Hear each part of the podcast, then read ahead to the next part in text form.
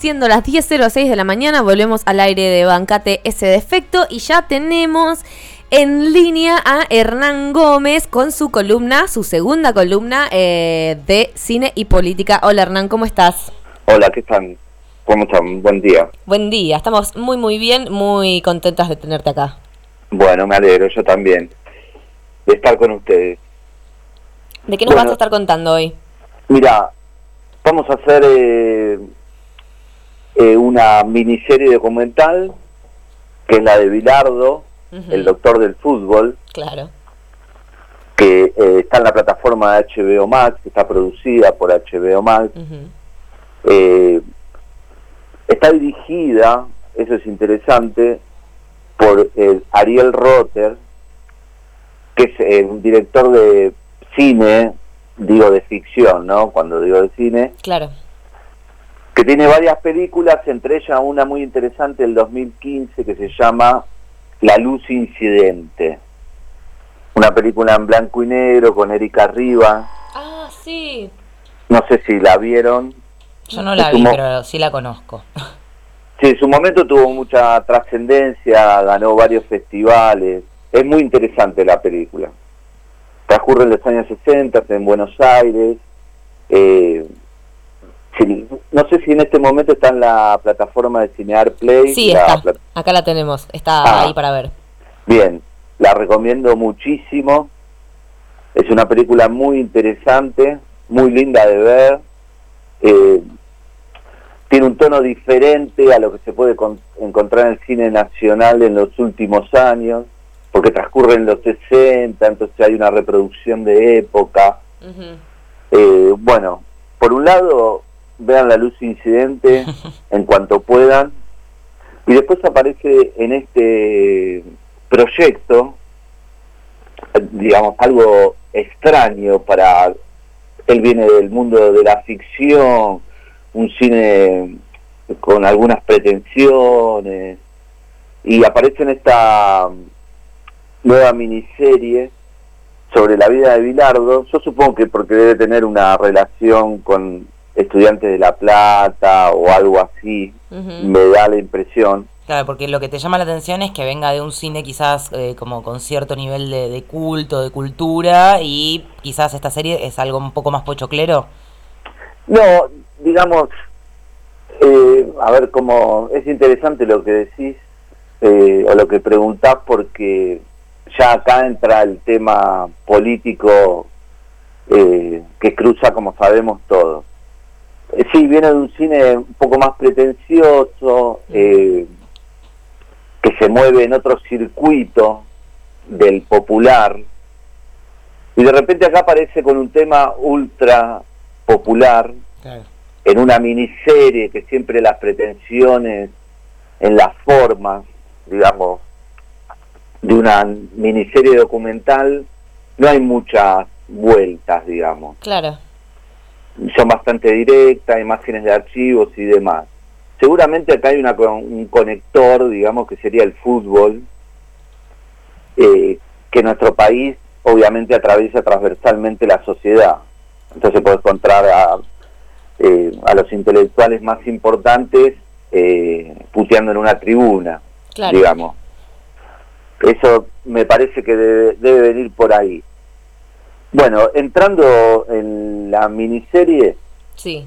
es muy interesante, cuenta la vida de Bilardo desde que toma la selección nacional hasta, eh, creo que fue su último trabajo, sí, eh, cuando volvió a ser estudiante, eh, técnico de estudiante de La Plata. Obviamente en ese relato son cuatro capítulos, eh, hay unos flashbacks que van a su época de jugador. No sé si todos saben, pero Bilardo es médico, doctor en serio, ¿no? Sí, sí, ginecólogo, ¿no? De hecho. Exactamente. Que cursó la carrera mientras jugaba en primera, se recibió, trabajó un varios años. Un desquiciado. Un desquiciado, sí, totalmente. Eh, trabajó varios años hasta que decidió volver eh, al fútbol con la dirección técnica. Es muy interesante eh, la serie, primero porque agarra un personaje muy importante para mí de la historia argentina, obviamente deportiva, pero que atraviesa un periodo que es el regreso de la democracia. Él toma en el 83 eh, la selección nacional, eh, ya con Alfonsín. hola, hola. Ay, sí, a ver, vamos a cortar un segundito, Hernán, que no sabemos qué pasó. Ahí te llamamos de nuevo. Ay, Dios mío. Justo cuando estábamos, se está empezando a picar. ¿Qué es esto? Nos están interviniendo. Dijo Alfonsín y pasó eso.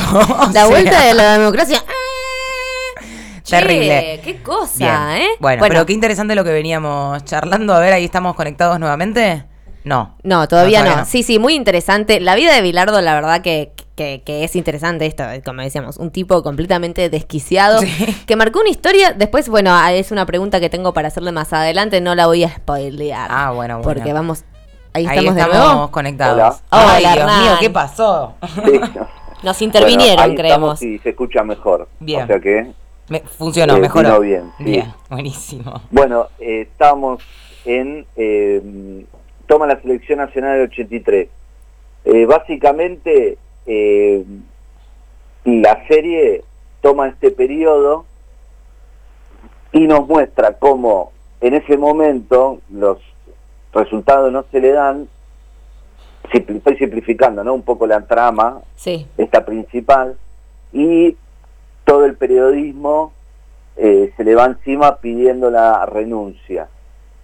Bilardo, a diferencia de Menotti, que es esa esa digamos, cuestión de dicotomía entre dos estilos, que es media falsa también, inventada también por los medios que no pararon de inventar eh, hasta hoy en día. Básicamente el, el, tema que agarren siempre tienen un relato. Eh, tenía una personalidad diferente Bilardo para desenvolverse, podía ir a los medios iba a programas, discutía con los hinchas, estamos hablando del director técnico de la selección nacional, ¿no? Claro. Y cualquier persona se atrevía a, a cuestionarlo con argumentos, digamos, de hincha, ¿no? Lo que uno le puede decir a, a un tipo, a un profesional, es verdaderamente ridículo. Y en televisión es más ridículo. Eh, Clarín hizo una campaña directamente para tratar de sacarlo, Mm. que en su momento llegó hasta Raúl Alfonsín, ¿no? Sí. en la serie se cuenta cuando Alfonsín llamó a su ministro de Deportes y le pidió que hable con Grondona para que lo eche. Claro. O sea, Alfonsín tenía muchos problemas. Yo estaba ahí. Muchísimos problemas para llamar y preocuparse por eh, el director técnico de la selección nacional que estaba en un periodo eh, iniciático, digamos, de su gestión. Bueno, todo esto es muy interesante como está contado, hay muchas imágenes eh, de archivo, se sabe o se sabía que Bilardo tiene un archivo gigante, tenía un departamento lleno de VHS, compartidos, entrevistas y demás, y la producción pudo acceder a todo este material. Y obviamente vemos una selección de este material en, en la serie. Eh, se puede ver esta cuestión muy argentina discutir casi por lo mismo, o sea, discutir entre nosotros eh, a veces teniendo básicamente la misma opinión. Sí, sí, sí, totalmente.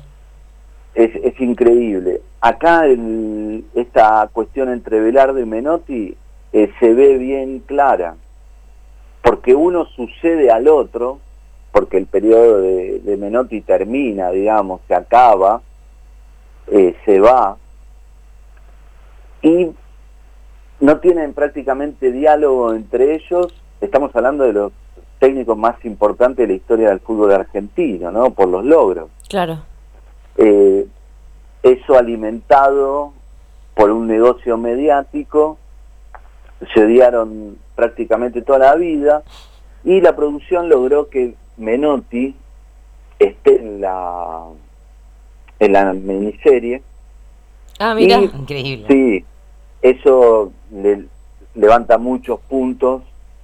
Digamos, si bien no profundiza Menotti, que me parece bien, porque sería medio ridículo en el estado de salud que tiene Bilardo mm.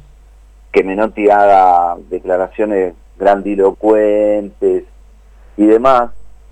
Las cosas que dice básicamente eh, son prácticamente de café, o sea, opiniones, sí, teníamos unas diferencias, él marca cuáles eran las diferencias, pero más eh, que en el juego, ni tampoco en la cuestión moral como se lo cuestionaba en ese momento, a uno de un lado y al otro del otro, ¿no?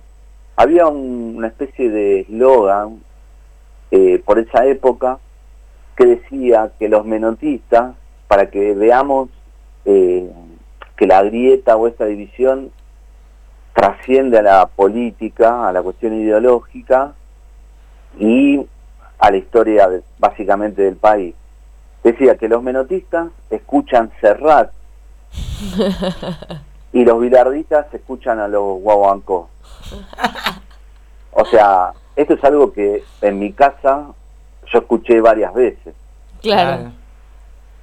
Digamos, es algo extremadamente popular. No estoy hablando de algo que se decía, no, era como, ah, vos sos bilardista, te gustan los guaguancó y, esta pretensión, porque Menotti tiene un discurso mucho más florido, es un tipo más leído a nivel literatura, ¿no? Una cosa así bohemia, más interesante, entonces cuando uno lo escuchaba o lo escucha, aunque ya quedó eh, medio en el tiempo, parecía que tenía un vuelo que se lo transmitía a sus equipos. Y no es tan así, no era tan así. Y lo mismo del lado de Bilardo. Y básicamente lo que muestra muy claramente la serie es que todos tienen un gran afecto, los jugadores. Eh, habla su hija, que estuvo prácticamente marginada de su vida porque este tipo era un obsesivo y se obsesionó con su objetivo, que era la selección. Claro y tratarla de llevar a lo más alto. Esta cuestión de que esté su esposa y su hija también nos hace entrar en detalles que nunca se conocieron, cómo era él eh, fuera del fútbol, con defectos y virtudes. Digamos, en ese sentido la miniserie va a lugares eh, desconocidos, inclusive para el espectador que le puede interesar el fútbol o puede saber de fútbol o de Bilardo, de la acción de selección del 86 y demás. O sea que muy recomendable. Y después Bilardo, eh, lo que se puede ver en la serie, tuvo un desempeño antes del Mundial del 86 eh, polémico con la selección, efectivamente no le encontraba la vuelta, pero después terminó ganando los partidos que necesitaba ganar para ser campeón del mundo y lo fue. Tremendo, sí. Y eh, cuestiones del juego particularmente, pero la distribución de jugadores en la cancha es la que usa hoy, por ejemplo, el Manchester City de Guardiola, que se dice el mejor entrenador del mundo. Mira. O eh, Simeone que empieza en la miniserie el primer eh, el primer personaje que aparece es Simeone que lo tuvo de muy chico y que mm. hoy también está entre los cuatro o cinco más interesantes técnicos del mundo. Claro. O sea, una escuela, Bilardo, prácticamente. Sí, aparte en el 83 eh, le dijo a Maradona que iba a ser titular indiscutible y capitán, y en el 83 Maradona no era Maradona. Claro. O sea, el mito, el jugador es invencible, todavía no había aparecido. Claro él lo vio, por eso digo, hay muchas cuestiones que lo ponen en un lugar eh, que va a ser irreemplazable para el fútbol argentino. Eh, la influencia mundial en el juego se está viendo hoy, ya hace varios años, no hoy. Eh, bueno, y acá todavía existe esta dicotomía Bilardo-Menotti, ¿no? Entonces, como primera medida, véanla, disfrútenla, es muy gracioso, porque Bilardo era un tipo gracioso que se reía de él mismo. Eso se puede ver eh, poniendo Bilardo en YouTube, en cualquier lado. Eh, por cuestión que Menotti, por ejemplo, no. Y también Menotti fue un tipo injustamente criticado en su momento por el Mundial 78. Eh, claro, en el medio de la dictadura.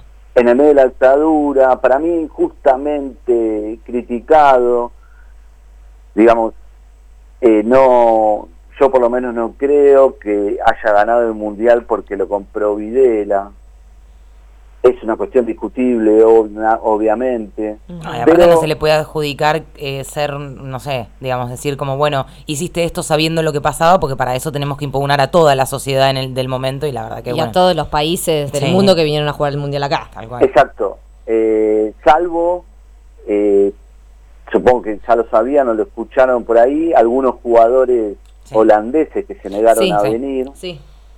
Entre ellos Clive, que era el mejor jugador del mundo, digamos, de ahí para atrás estaban todos eh, impugnados, digamos. Pero eh, es injusto también eh, pensar que si una pelota pega en el palo o sale o entra, esta cuestión es ideológica, digamos. No es tan así, es un juego y sí había condimentos y debe haber sido una época muy difícil, inclusive después eh, Menotti firmó eh, un pedido que salió en todos los diarios con muchos intelectuales, actores, eh, pidiéndole al gobierno militar que afloje de alguna manera, que se vaya. O sea, todo es muy discutible. Sí esto de Bilardo y Menotti al lado del tema de la dictadura obviamente es una pavada, pero habla mucho de nuestra idiosincrasia. Entonces, sí o sí se convierte en un documental político también, solamente echarle el ojo un poco por ese lado, ¿no? Totalmente, totalmente. Bueno, la verdad interesantísimo. De, nos decías, la encontramos en HBO Max. En HBO Max, eh, están por estos días, algunas plataformas eh, online que se puede rastrear por eh, la web, también la pueden ver. Claro, probablemente en Cuevana 3 y esas está para ver.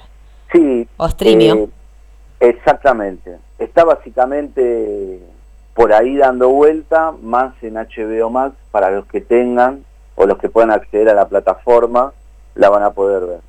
Bueno, la verdad, muy interesante, muy interesante, sobre todo por la época, el contexto en que se da y como decís, eh, la historia que marca Bilardo en, el, en este deporte mundial que es el fútbol.